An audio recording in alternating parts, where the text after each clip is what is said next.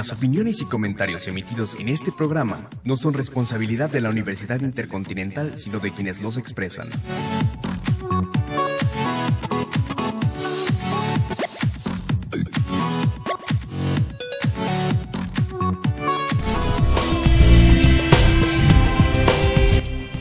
Bienvenidos a Educast, espacio radiofónico de reflexión de análisis sobre los diversos temas que tienen lugar en el ámbito de la educación y de la escuela en México. Este programa es producido por la Licenciatura en Pedagogía.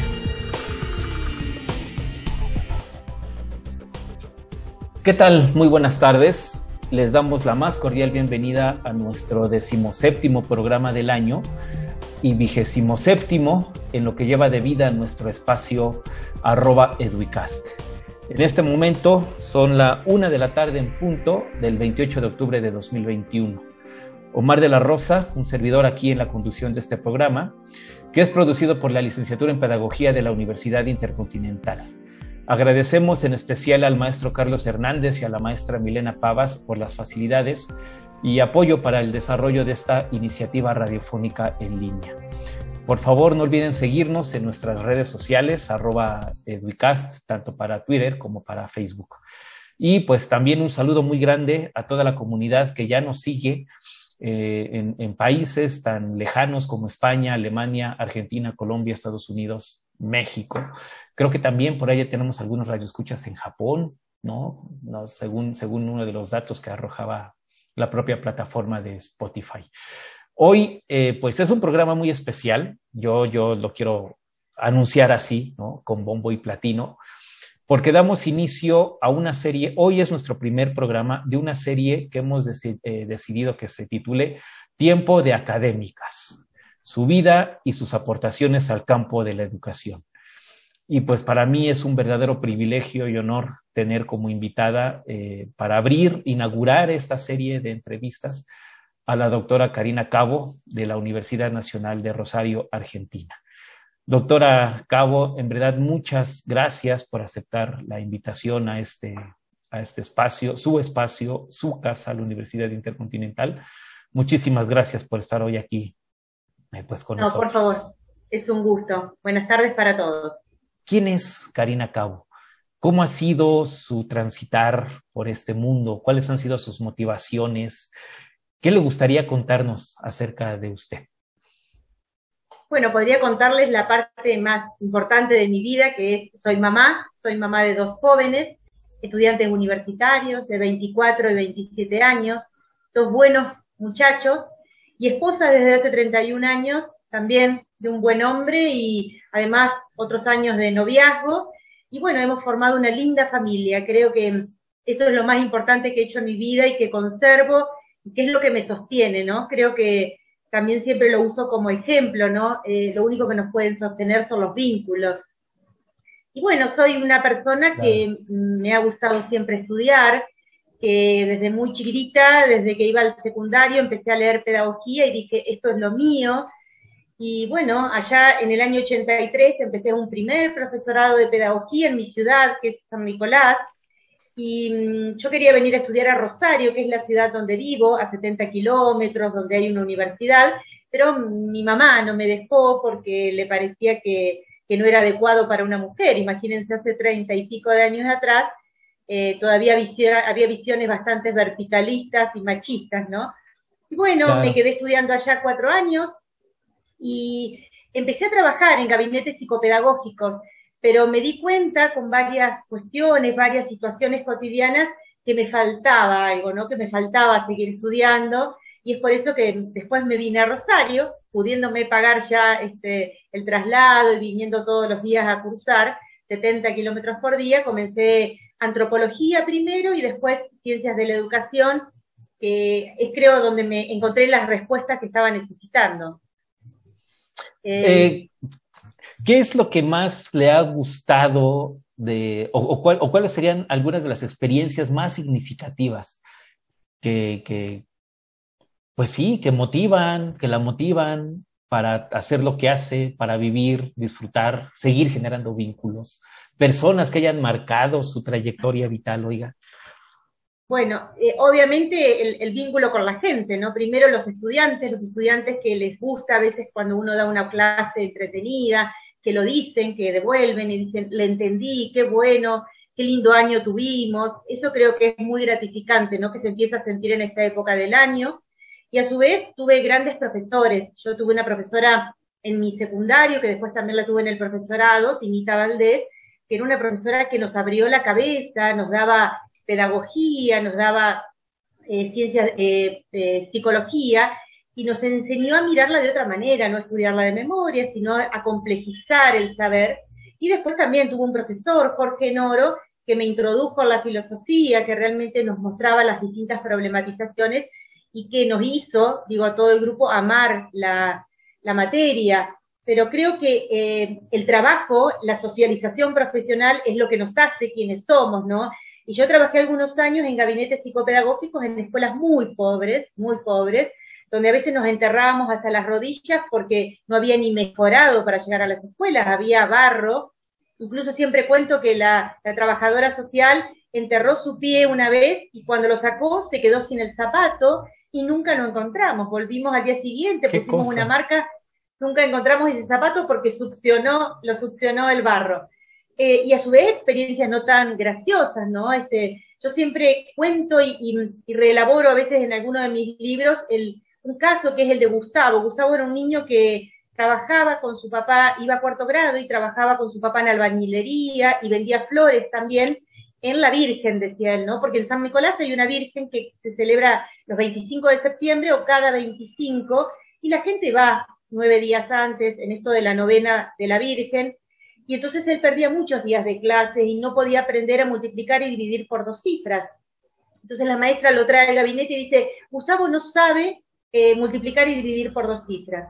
Entonces, bueno, cuando le empezamos a indagar, yo les decía, Gustavo, ¿cómo puede ser si vos vendés flores? ¿Cómo eh, no podés hacer las cuentas? Y yo le empecé a preguntar por un clavel, cuánto salía, o el crisantemo. Me acuerdo que una flor salía 0,80 y yo le pregunté por 10 flores, 15 flores, 25 flores, y él lo hacía mentalmente mientras yo lo hacía con la calculadora. Entonces yo decía, si lo puede hacer mentalmente, lo puede llevar a la hoja y al papel. Claro. De hecho, de a poco lo fuimos acompañando y lo pudo hacer. Pero creo yo que lo de fondo de esto es que cuando le empecé a decir a Gustavo que practicara por la tarde, que se ocupara de, de practicar las cuentas, me dice, no, yo a la tarde no puedo ayudar porque todas las tardes salgo a la puerta porque mi papá dice que desde que mi mamá nos abandonó y se fue con mi hermanito, ella va a volver. Entonces Gustavo, todas las tardes, salía a la puerta de su casa a esperar a su a esperar a su mamá. Entonces yo digo, un niño con semejante trauma puede aprender, más allá que pasó de grado, más allá que aprendió las cuentas y tuvo el éxito educativo, ¿no? Puede aprender, bueno, como ese caso tuve otros tantos, que me di cuenta que no tenía respuestas, ¿no? En ese momento, estamos, estoy hablando de los finales de los 80, acá en la Argentina la apertura democrática fue a partir del año 84, y los libros como Freire eh, estaban prohibidos. Entonces empezamos a leer Freire y algunas otras autores a partir del 85, 86, entonces a mí me faltaban respuestas y es por eso que me vine a Rosario, que es la ciudad donde vivo, a estudiar eh, primero antropología y después ciencias de la educación. Ya que usted habló de autores, libros, autores que han marcado su carrera profesional, o que no, o que no solo hayan marcado su carrera profesional, que la hayan signado como persona. Y bueno, Freire claramente, Paulo Freire, todos sus libros, eh, y eh, fundamentalmente eh, Vigilar y Castigar de Foucault. de Foucault. A mí me, fue un cimbronazo haber leído ese libro, ¿no? Y haber leído la mirada que tiene por sobre las instituciones y la mirada que tiene también por sobre los exámenes. Creo que me hizo pensar distinto, ¿no? Y me hizo posicionar distinto. Más allá de los libros que hemos leído en la facultad, que realmente hay muchos que son interesantes y que cambian la mirada, pero creo que Foucault y Paulo Freire son los que me permitieron mirar un poquito más allá, ¿no? Ahora que, no sé, dice que por los 80 empezó un ejercicio profesional en el ámbito de la educación, lo pedagógico, ¿cómo valoraría, no evaluaría, sino cómo valoraría aquellas primeras experiencias a 20, 30 años de haber sucedido? Y para mí fueron maravillosas. La verdad fueron maravillosas porque conocí la escuela desde otro lugar, yo había ido a un secundario de una escuela privada, había estudiado mi profesorado en un profesorado público, pero obviamente eh, para un sector social determinado, y trabajar con los sectores sociales más vulnerados me mostró una realidad absolutamente distinta, absolutamente distinta, que no tenía respuestas, pero que yo veía que necesitaba buscarlas, y que me llevó también a discutir políticamente algunas cuestiones. Em, yo tenía a mi suegro que era médico y él tenía una mirada, eh, sobre todo eh, en, aquella, en aquel momento, muy biologicista, ¿no? Entonces, debatir acerca de algunas cuestiones, la tartamudez, o algunas cuestiones que aparecían en los niños de clases más pobres, eh, que no tenían nada que ver con lo biológico. Lo biológico, claro, claro.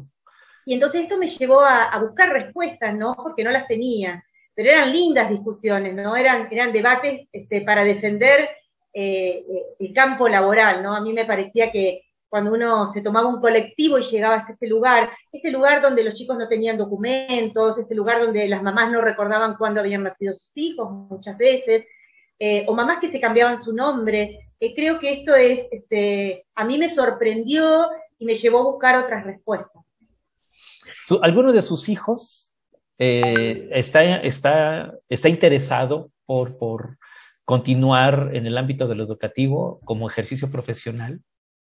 No, tengo un, mi hijo mayor que estudia ingeniería civil y mi hijo menor que estudia contador. Ninguno de los dos, siendo que yo cuando eran muy chiquititos eh, le leía libros de filosofía para niños y tendía a que fueran a ese lugar. Pero no, mi hijo mayor cuando tenía tres años me dijo que él quería ser albañil, porque a él le gustaba construir casas y puentes, y yo le dije, no, podés ser arquitecto, no, no, me dice, la abuela es arquitecta y dibuja eh, casas, yo quiero hacer casas y puentes. Bueno, de hecho, después estudié un secundario que tenía que ver con eso y, hoy por hoy estudio ingeniería civil, así que es su pasión desde los tres años.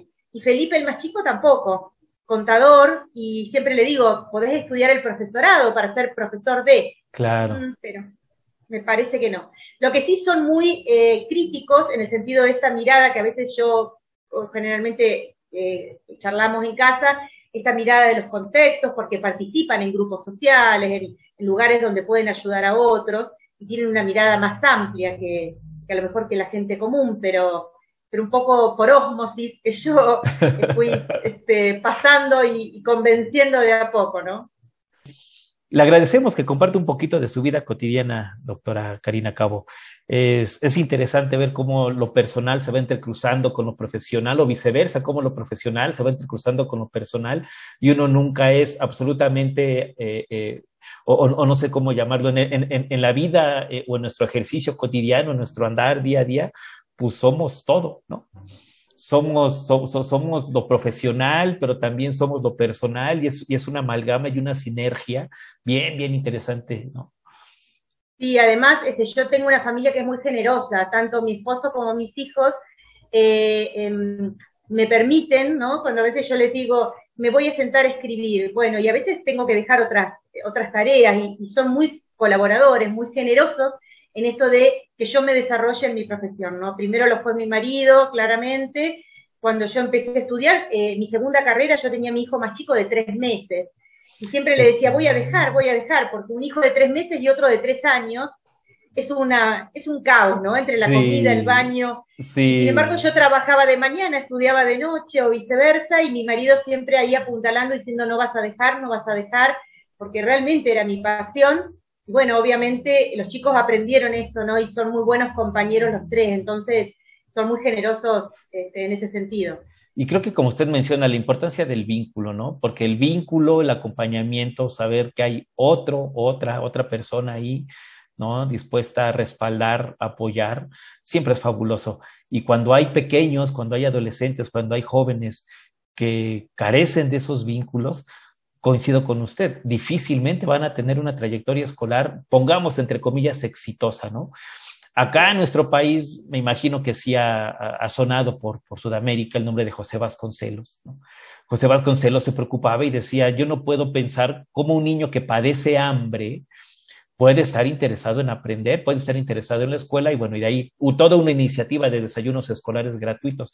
Pero de la misma forma, creo que yo esos vínculos emocionales, ¿no? Que, que, que, que, nos conectan con el mundo simbólico que como personas y, y, y, emocional, que como personas vamos construyendo en redes con los demás, son igual de importantes que comer, supongo. Bueno, los, no, porque si no hay eso que nos, que nos sostiene, pues entonces, ¿cómo me presento a la escuela? ¿Cómo me concentro?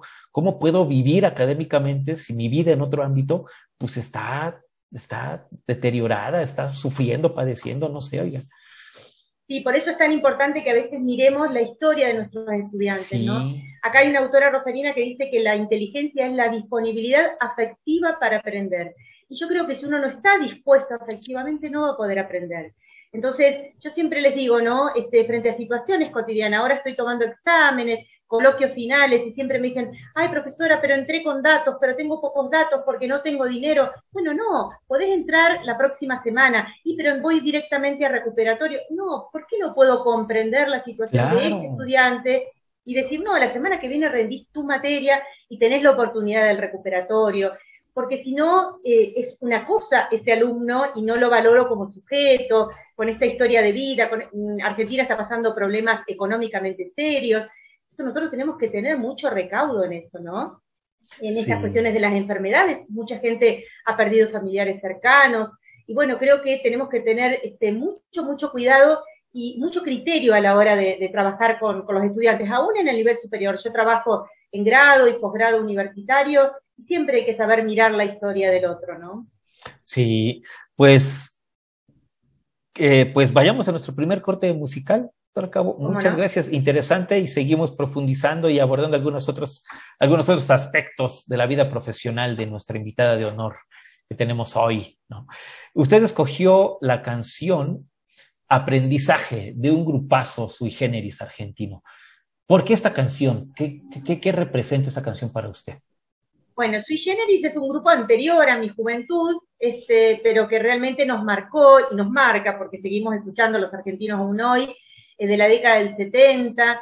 Y bueno, aprendizaje muestra lo que fue mi escuela en la escuela primaria, ¿no? Yo creo que eh, es muy linda y, es un reflejo y una fotografía de lo que era la escuela en aquella época.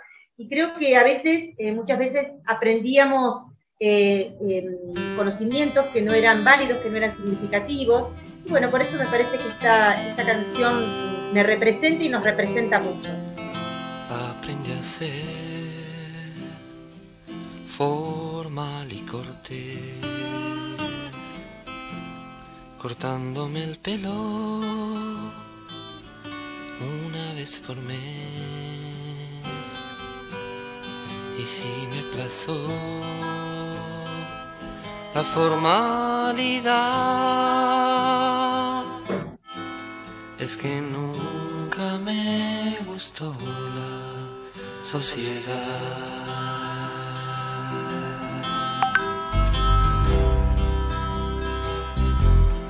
Viento del sur o lluvia de abril. Quiero saber dónde debo ir. No quiero estar sin poder crecer. Aprendiendo las lecciones para ser.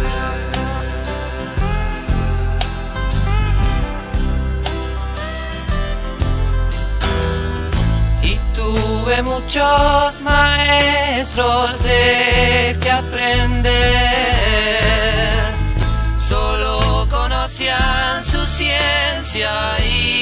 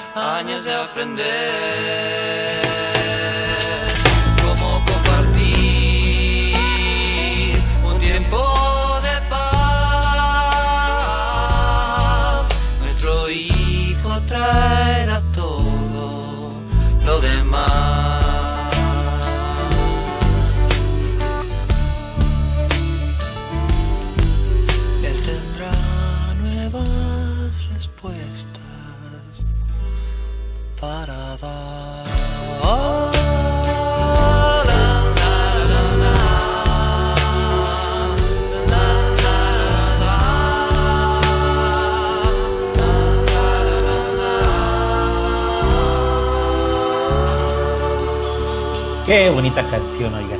Dice en, en alguna parte, los maestros solo le enseñaron disciplina, pues la disciplina y la ciencia, y nunca, ¿cómo dice? Nunca aprendieron a decir su verdad. El miedo fue tonto.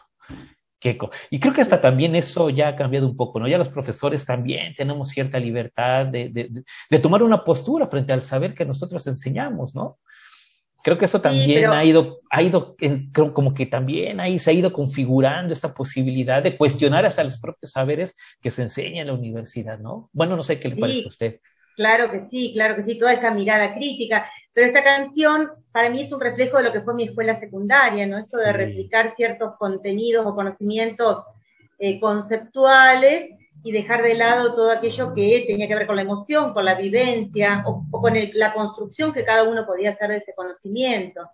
Sí, y, ciertamente esos modelos rígidos de los que se hablan en la, en la canción, pues ahí todavía, ¿eh? o sea, siguen habiéndolos, pues, no sigue habiendo una disputa. Eh, ya que mencionó usted a Paulo Freire, y este año que es, parece ser el año de Paulo Freire, pues es el centenario de su, de su nacimiento, él mismo lo dijo, ¿no? La escuela es una arena de lucha constante, ideológica y de muchas otras situaciones.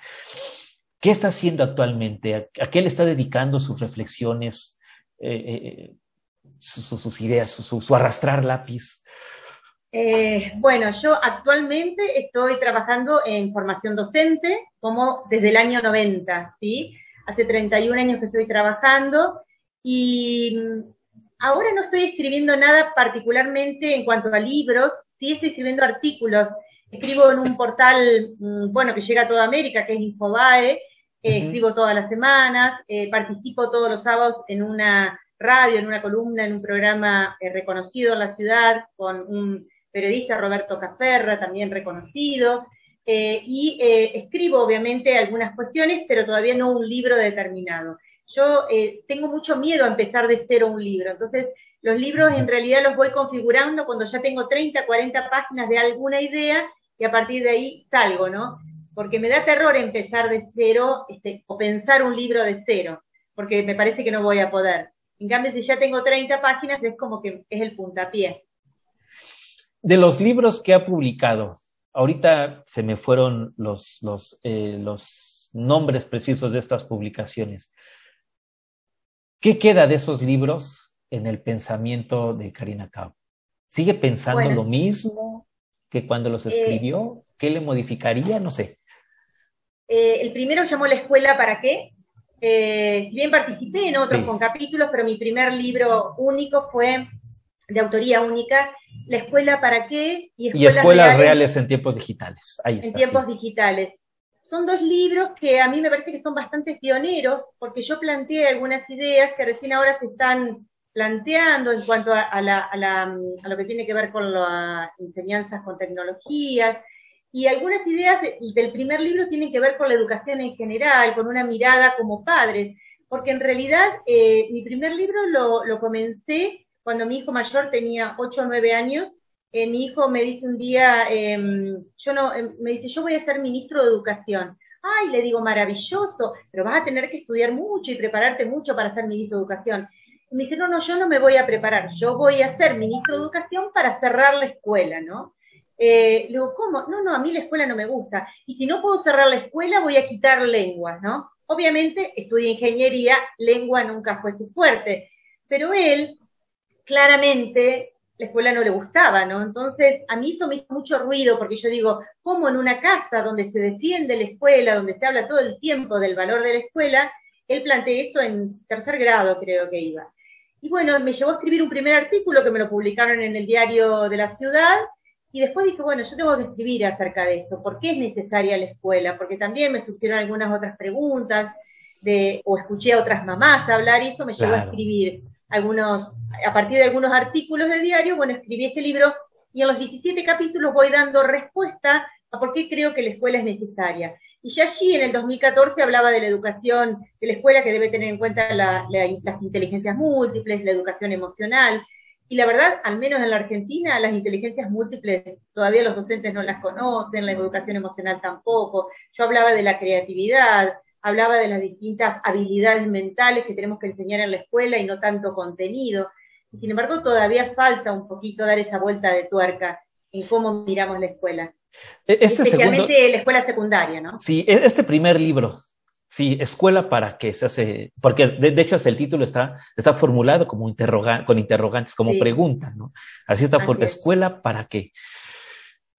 Hoy, cuando nos dimos cuenta o bueno, cuando la pandemia a nivel global nos orilló a modelos eh, híbridos que usted les llama, que usted le llama ondulantes, me gusta la manera en que los, los, nombra, modelos ondulantes, o de plano modelos este, 100% en línea. ¿Para qué la escuela? En un contexto como el de hoy, ¿sigue siendo pertinente hablar de la escuela como se hablaba en, antes de la pandemia o cómo tendríamos que pensar a la escuela. Por supuesto, no me estoy refiriendo a la escuela como institución eh, física solamente, sino sobre todo como este espacio simbólico de formación, coformación. Sí, claramente tenemos que cambiar la escuela y claramente tenemos que también explicarle a la sociedad por qué debe cambiar la escuela, porque a veces yo escucho a algunos periodistas, sobre todo gente mayor, dice, en mi época era mejor, porque yo estudiaba de memoria las capitales de Europa y hoy sé las capitales de Europa, ¿no?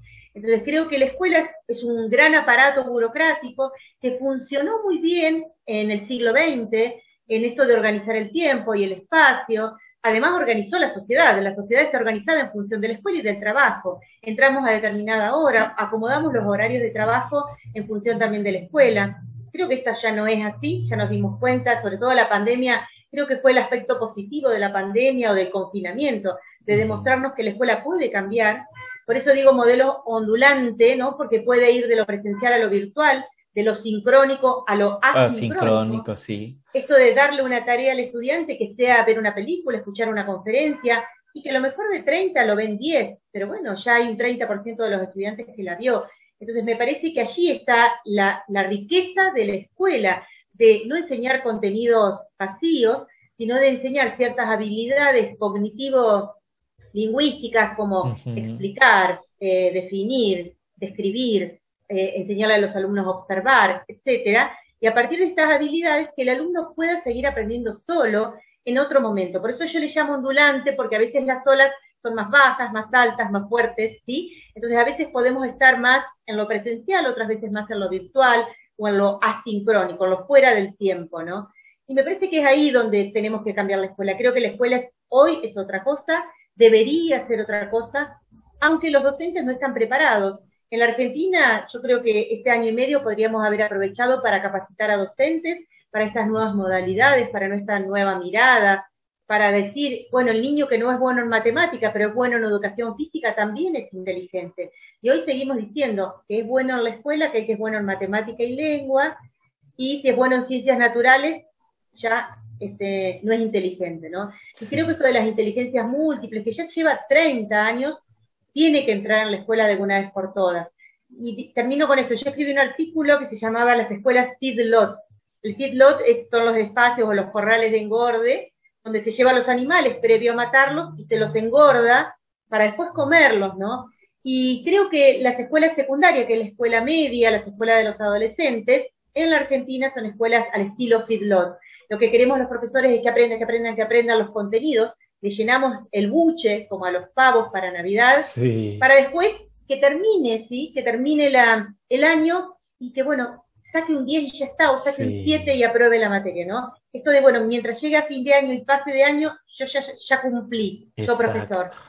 Y creo que En la Argentina nos falta mucho, mucho porque las materias son fragmentadas, son atomizadas, entonces no se trabaja de manera eh, con proyectos interdisciplinarios, y esto es un grave problema que tenemos, entonces los chicos que quieren y terminar el secundario para poder seguir la universidad, u otros lo dejan, ¿sí? Sí. Porque no lo ven significativo. Esto que, que comenta me hizo recordar las palabras de Jorge La Rosa, que hace poco tuvimos el deleite de escucharlo, ¿no? Que él hablaba sobre el, capitalismo cognitivo, ¿no? Y esto precisamente que usted menciona, saturar, ¿no? So, parece sobrecargar, llenar, llenar, llenar a los estudiantes de contenidos en poco tiempo que sepan mucho, ¿no? Porque eso es lo hino, eso es lo que ahora el contexto demanda. Y ahora que hablamos del contexto, también recuerdo, y en alguna otra conferencia usted también citaba a Edith Ledwin, ¿no? Pedagoga argentina, y ella yo le leía un artículo por allá del 2006, 2007, donde Edith Ledwin decía que la escuela estaba inundada de contexto, ¿no? Y creo que eh, pues hoy, con la pandemia, el confinamiento, nos damos cuenta que realmente sí, la escuela ha estado inundada de contexto y es momento pues de que se transforme, que cambie, porque la escuela como era ya no es funcional, ya no, sé si llamarle obsoleta, porque creo que sería muy radical, pero o sea, ya creo que tiene que asumir un papel diferente, distinto. Sí, yo escribí un artículo también en Infobae hace un tiempo que se llamaba La escuela ya explotó. Y yo creo que nosotros mire. estamos esperando que, que, que, explote alguna vez. Y yo creo que ya explotó la escuela. Ya los chicos están afuera. Aquí en la Argentina decimos, los chicos están en la esquina. Tengo que traerlos de las esquinas. Bueno, los de las clases más vulneradas están en las esquinas y no quieren entrar. Los uh -huh. otros chicos están dentro de las escuelas, los de clase media, pero es como si no estuvieran. Entonces ahí es donde tenemos que poner la mirada, ¿no? Que sea significativa para que la escuela realmente, cuando terminen la escuela secundaria, les, les realmente vean un salto en su vida, vean una nueva mirada y que les permita ver el mundo diferente. Creo que lo que Paulo Freire decía, ¿no? Que la escuela le permite emerger y, liberarse de aquello que los oprime. Creo que, que pensar por sí solo ya es liberarnos de, de lo que nos oprime y me parece que ahí está el clic que tiene que dar la escuela. Sí, qué interesante, oiga, qué cosa tan, tan, tan valiosa estoy aquí con usted escuchando. Vayámonos a nuestro siguiente corte musical, ¿le parece? Y seguimos no? con esta interesantísima conversación, oiga. Eh, brindis de una artista, cantante, dice que usted que es cantautora, Soledad. Soledad, híjole, aquí no Pastoruti. aparece Pastoruti, muchas gracias. A ver, ¿por, ¿por, qué esta canción? ¿Por qué brindis? ¿Por qué brinda usted? Bueno, eh, bueno brindo por la familia, brindo Eso. porque eh, yo fui secretaria de Cultura hasta hace poco en la ciudad, secretaria de Cultura y Educación, y decidí correrme eh, de ese cargo eh, porque no veía que había posibilidades de transformar la sociedad.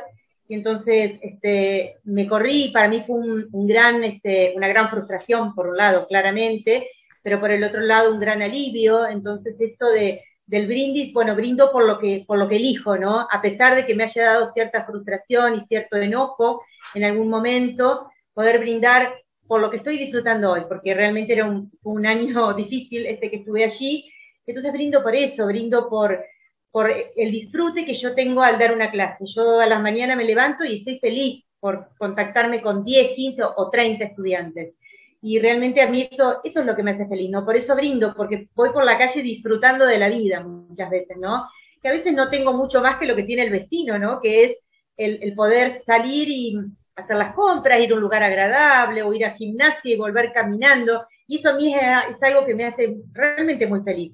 Disfruto mucho de mi familia, disfruto de los fines de semana con ellos en casa, con las novias también que acompañan a mis hijos, a quienes adoramos.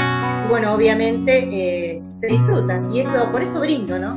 Seguir siguiendo al corazón y coquetear con la intuición, seguir creciendo y esquivando las rutinas. Seguir soñando en un rincón, seguir creyendo que hay un Dios que me endereza de un tirón la puntería. Siempre voy detrás de lo que siento. Cada tanto muero y aquí estoy. Tantos desiertos que crucé, tantos atajos esquivé, tantas batallas que pintaron mis heridas. Tantos incendios provoqué, tantos fracasos me probé, que no me explico cómo canto todavía. Y es que siempre voy detrás de lo que siento. Cada tanto muero y aquí estoy. Por esos días, por venir, por este brindis para mí, por regalarle la intuición al alma mía. Porque los días se nos van, quiero cantar hasta el final. Por otra noche como esta doy mi vida. Tantos festejos resigné, tantos amigos extrañé, tantos domingos muy lejos de mi familia. Tantas almohadas conocí, tantas canciones me aprendí, que los recuerdos me parecen de otras vidas. Siempre voy detrás de lo que siento cada tanto muero y aquí estoy. Tantas palizas esquivé, tantas traiciones me compré, tantos enojos me hicieron mostrar los dientes. Con mil abrazos me cuidé, con mil amores me curé, juntando heridas sigo creyendo en la gente. Siempre voy detrás de lo que siento cada tanto muero, pero hoy no. Por esos días, por venir, por este brindis para mí, por regalarle la intuición al alma mía.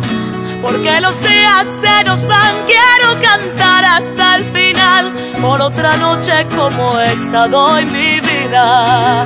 Por esos días, por venir, por este brindis para mí. Por regalarle la intuición al alma mía. Porque los días se nos van, quiero cantar hasta el final. Por otra noche como esta doy mi vida en esas noches de luna, donde los recuerdos son puñal. Abrazo a mi guitarra y canto fuerte mis plegarias. Y algo pasa, pero ya nada me hace llorar.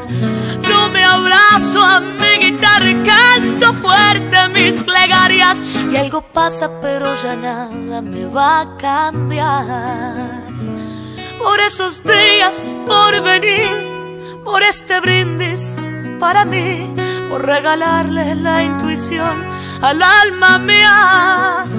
Porque los días se nos van, quiero cantar hasta el final, por otra noche como esta. Doy mi vida. También se lleva las palmas esta bonita canción, caray. Sí, es muy bonita.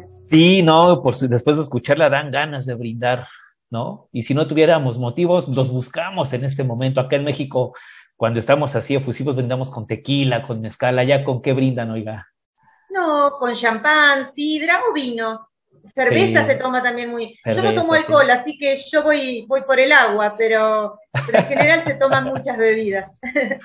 sí, que dice la canción, en algún momento me, me, enderecen de un tirón la puntería. ¿A usted, le han, a usted le, han, le han enderezado la puntería de algún tirón, oiga? ¿Con algún tirón le han hecho corregir el camino? Eh, no sé, yo a mí lo que me gusta mucho de esta canción es esto de que siempre voy detrás de lo que siento, ¿no? Este, cuando uno intuye algo, este, creo que, es ahí donde uno tiene que seguir. A mí me ha pasado muchas veces de tomar decisiones, si sigo con un trabajo u otro, y siempre la duda está en, bueno, es un buen trabajo, ¿por qué lo voy a dejar, ¿no? Económicamente hablando. Y bueno, y, ahí de nuevo aparece, ¿no? La compañía familiar que dicen, si no te hace feliz, puedes dejarlo, ¿no? Y creo que, esto eh, si uno no tiene ese sostén, o, les dice por el otro lado, no, no, pero lo económico es importante, entonces creo que ahí este, mm, ha tenido, he tenido ese apoyo, ¿no? De, de, poder decidir con mucha libertad y creo que es, muy importante eso. Sí, porque uno se siente bien, ¿no? Las hace sentir bien, estar bien, sentirse, sentirse, más que pensarse, sentirse, como dice usted. Sí, sí, sí, sí, sin duda, sin duda. ¿Cuáles son los proyectos que están en el tintero, doctora Cabo? Proyectos que están, que por alguna u otra razón hayan quedado ahí medio inconclusos y que no quiere abandonarlos, que en algún momento quiere que vean la luz del día. Eh, yo tengo la suerte de que todo lo que deseé profesionalmente lo logré, ¿sí? con mucho esfuerzo, pero lo logré. Eh, siempre quise ser doctora, no llegar a, culminar y, la verdad me llevó bastante tiempo porque mi facultad era como desordenada para, para el doctorado, bueno, y lo pude hacer. Y ese día dije, ya está, ya llegué. Después obviamente hice un postdoctorado y, y, me fui completando en esto que tiene que ver con, la, con el proyecto personal, profesional pero por el otro lado creo que lo que yo quiero seguir haciendo es aportando al bienestar social. A mí es algo que me preocupa. Nosotros, yo vivo en Rosario, que es una ciudad de más de un millón de habitantes, con muchos problemas de inseguridad, con muchos problemas de narcotráfico, con muchas muertes diarias. Y a mí la verdad me gustaría, eh, es mi deseo, poder seguir aportando o poder aportar a todo lo que tenga que ver con proyectos barriales, con proyectos sociales, con poder desde mi humilde lugar, ¿no es cierto? Desde mi mirada que tiene que ver con lo educativo y con lo cultural, porque hace unos 15 años que trabajo en cultura, poder aportar algo desde allí, ¿no? Eh, y obviamente me gusta esta idea de entrecruzarme con docentes, por eso siempre acepto cuando tengo que dar charlas o, conferencias, me gusta mucho esto de, llegar al, al, colega, ¿no? Hay que estar en la escuela, que quizás yo no lo conozco, pero me dicen, me sirvió este texto tuyo. Ya está, ¿no? Eso es muy importante para mí, por eso también seguir progresando y poder aportar también en lo, académico también me gusta. Eh, mientras tanto, bueno, sigo, sigo produciendo la medida que puedo, ¿no? Sí, decía antes de la canción de Brindis que usted abandonó un lugar de trabajo porque ahí sentía que no podía hacer algo por lo social, que no podía transformar la sociedad. Le digo que es el año de Paulo Freire porque ya ve que él dice que la persona, ¿qué? ¿Cómo dice? Eh, ayúdeme a recordar esta frase. La educación no transforma al mundo, pero transforma a las personas que transformarán el mundo. Por ahí va así lo que dice. Bueno, yo le pregunto, ¿usted qué cree? ¿Que sea la persona la que transforma al mundo? ¿O realmente será la educación como otros sí han afirmado que es la que transforma al mundo? ¿O será una sinergia entre ambas? ¿O será algo que no está ni en la educación? No, no sé, no sé. ¿Qué, qué cree usted acerca de eso? Eh, es muy difícil de, poder pensar y sobre todo en, esta pospandemia o en esta pandemia que nos puso patas para arriba y el mundo cambió de un día para el otro. Entonces es muy difícil creer cómo vamos a cambiar. Yo creo que eh, la sinergia está en la educación no cambia sola, no cambia por un decreto de un ministerio, eh, no cambia porque venga un gobernante y diga vamos a hacer esto o aquello, cambia cuando los docentes, los que estamos abajo, estamos convencidos de esa idea y queremos cambiarla, ¿no? Y yo siempre digo, la revolución la hacemos en el aula, cerremos la puerta y ahí hagamos la verdadera revolución, ahí hagamos realmente lo que queremos con estos estudiantes para darle aunque sea herramienta a estos 30 estudiantes, ¿no? Y creo que ahí está, es la sinergia de los docentes convencidos, por eso hay que convencerlos con mucha capacitación, convencerlos de que pueden transformar el mundo y pueden ayudar a sus alumnos a transformar también el mundo, ¿no? El mundo lo transformamos día a día, eh, con pequeñas actitudes, por eso creo que la familia es fundamental, por eso creo que la escuela, el club, cualquier institución social acompaña, ¿no? Y, me parece ahí que, es eh, eh, la cuestión, dónde podemos cambiar. Para ir cerrando la, la entrevista, doctora Cabo, ¿qué cree usted o cuáles cree usted que deban ser los ideales de los docentes jóvenes? Perdón, los ideales. Los ideales de los docentes jóvenes, de los profesores jóvenes, de los profesores que se están formando como profesores o de los profesores que apenas están ejerciendo la docencia y que tienen así, tal cual, están empezando. Sí, primero, este eh, primero que haya un Estado que los acompañe. Yo siempre digo que los docentes nobles tienen que estar acompañados. Eh, aquí en, en Rosario, en la Argentina, generalmente entran a trabajar a lugares muy vulnerados, muy pobres, entonces se encuentran la realidad de golpe y están solos, solos con inexperiencia. Entonces creo que el Estado debería acompañarlos para entrar en lugares mucho más eh, seguros, y lo digo entre comillas esto de seguro, no seguro porque es acorde con la teoría que se prepararon, para después sí encontrarse con la realidad amplia. Por eso, o si no, si realmente van a entrar en una realidad con muchas problemáticas, que estén acompañadas por alguien que los pueda orientar, por distintas especialidades que los puedan orientar y acompañar. Eh, y el ideal que tienen que tener es esto, es romper con esta idea de la enseñanza de contenidos y empezar a, proponer otras alternativas de mejora para el aula, otras formas de aprender y confiar en el estudiante. El estudiante no es nuestro enemigo, ¿no? El, estudiante es, es, nuestro aliado para poder cambiar la sociedad. Creo que allí está. Y los docentes nobles tenemos que enseñarle esto, creo yo, los que tenemos más experiencia. Yo no digo que sabemos más porque uno sabe porque estudió algunos años más, pero tenemos más experiencia.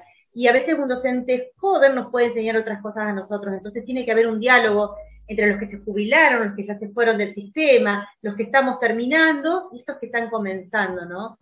Eh, sobre todo en una sociedad tan compleja. Eh, como dice Edgar Morel, vivimos en un archipiélago de certezas en medio de un mar de incertidumbre. Bueno, si tenemos algunas certezas, compartámosla con estos jóvenes que empiezan ¿no? la tarea docente y ayudémoslos para que puedan realmente hacer un cambio en la educación.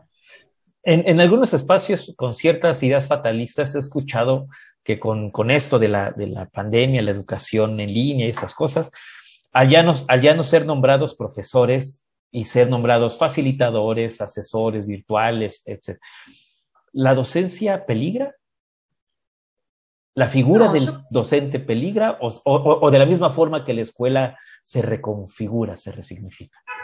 No, yo no creo que peligre. Eh, yo creo que lo que nos demostró la pandemia y el confinamiento es que para enseñar se necesita estar especializado, saber. Eh, no enseña cualquiera. Los padres se dieron cuenta que no pudieron enseñar, ni la tía ni la abuela.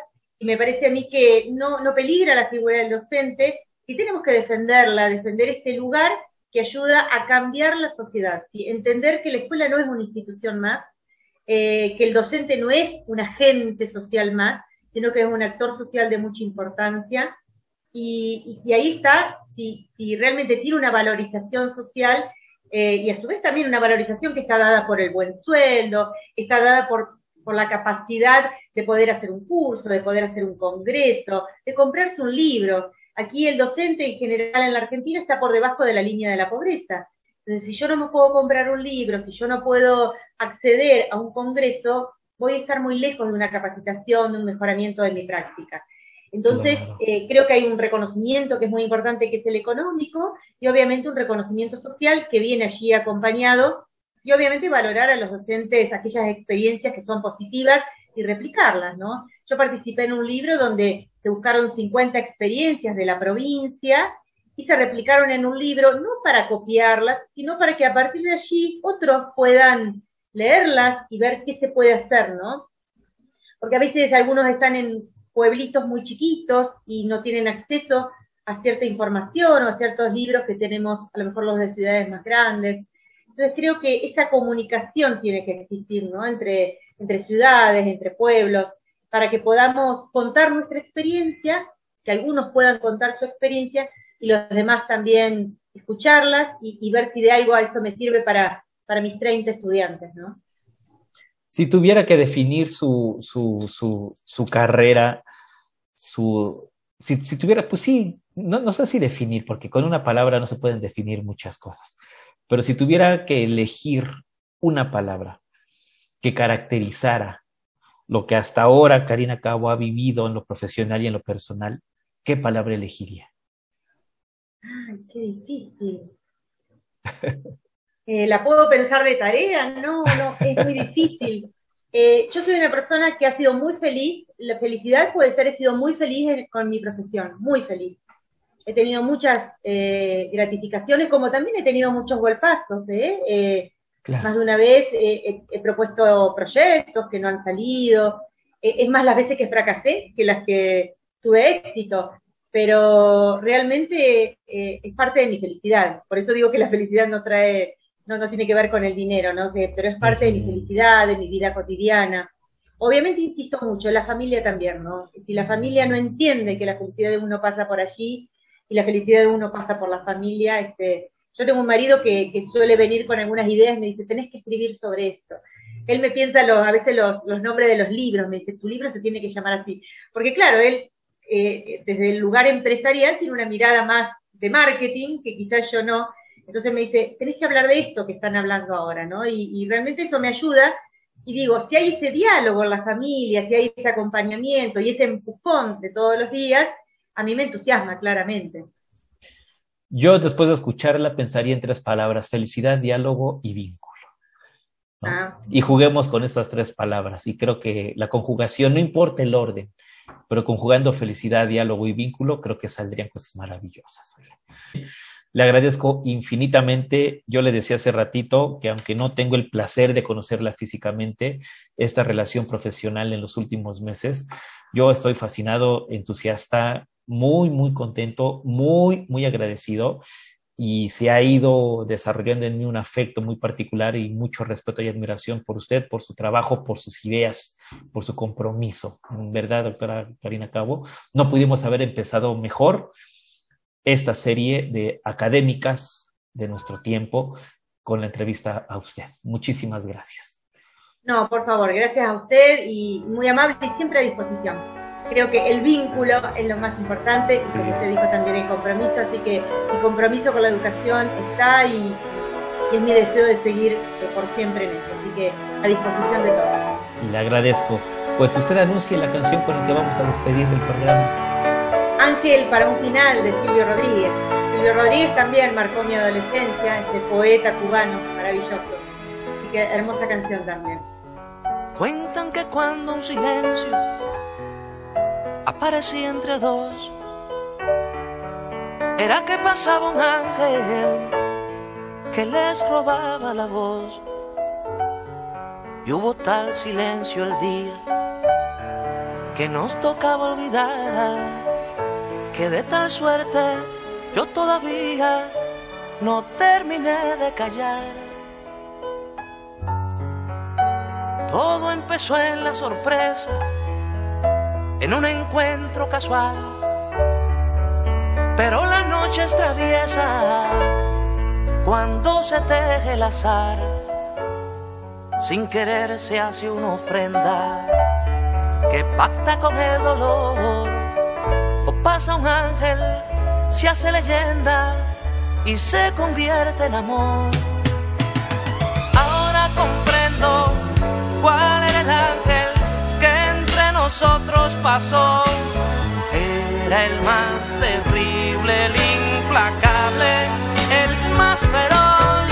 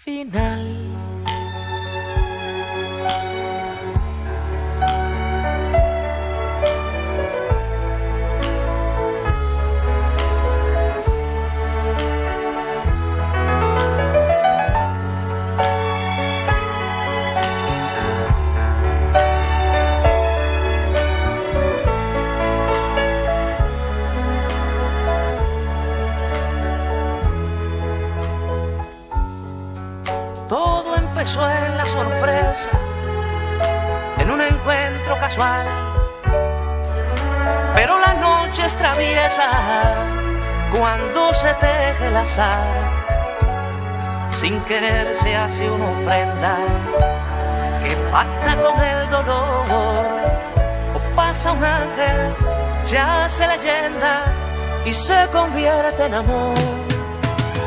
Ahora comprendo cuál era el ángel que entre nosotros pasó.